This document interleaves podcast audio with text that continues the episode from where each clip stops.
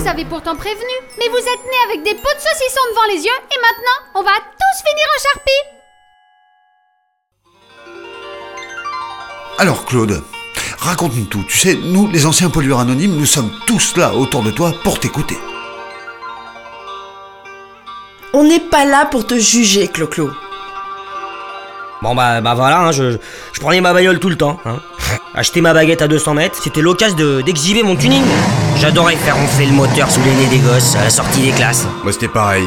J'ai même fait rajouter un troisième pot d'échappement à mon 4x4. Ça me donnait l'impression d'en avoir dans le jogging. Ah, le 4x4 intramuros, qu'est-ce que ça avait de la gueule? Ça me donnait un sentiment de liberté et de légèreté, un goéland. Ça me rappelle quand on pique-niquait.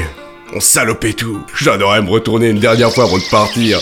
Et regarder la clairière qu'on venait de transformer en décharge avec nos papiers gras, nos canettes vides. Et les gosses qui jetaient des sacs plastiques dans les rivières. C'est vrai que le sac plastique c'était l'éclate, un biodégradable en 60 ans, fait uniquement à base de pétrole. Depuis, on a rarement fait mieux. À part le chewing-gum, peut-être. Et vous, Josie? C'est votre première réunion aux anciens pollueurs anonymes. Alors, ma belle Moi, c'est affreux, mais euh, j'adorais laisser couler l'eau à tout bout de champ en pensant à ceux de l'hémisphère sud qui suçaient des cailloux. Puis quant au reste, ben, j'ose même pas l'avouer. Josie, jetez-vous à l'eau, si j'ose dire. Votre conscience, vous savez où on se la met ici. Nous, José Bové, on l'encule Bon, bah, en fait, euh, j'ai retapissé entièrement ma maison à l'amiante et j'ai eu un début d'orgasme quand j'ai attaqué la chambre de mon ptio.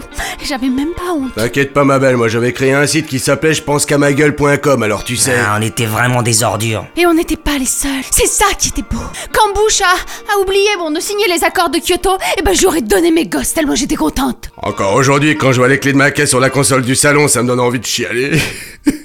Allez, Roland, pense à ton fiston qui est mort d'une bronchiolite. Et à ton petit bout de femme qui t'attend un équerre avec son cancer de la thyroïde. Faut que tu te reprennes, grand.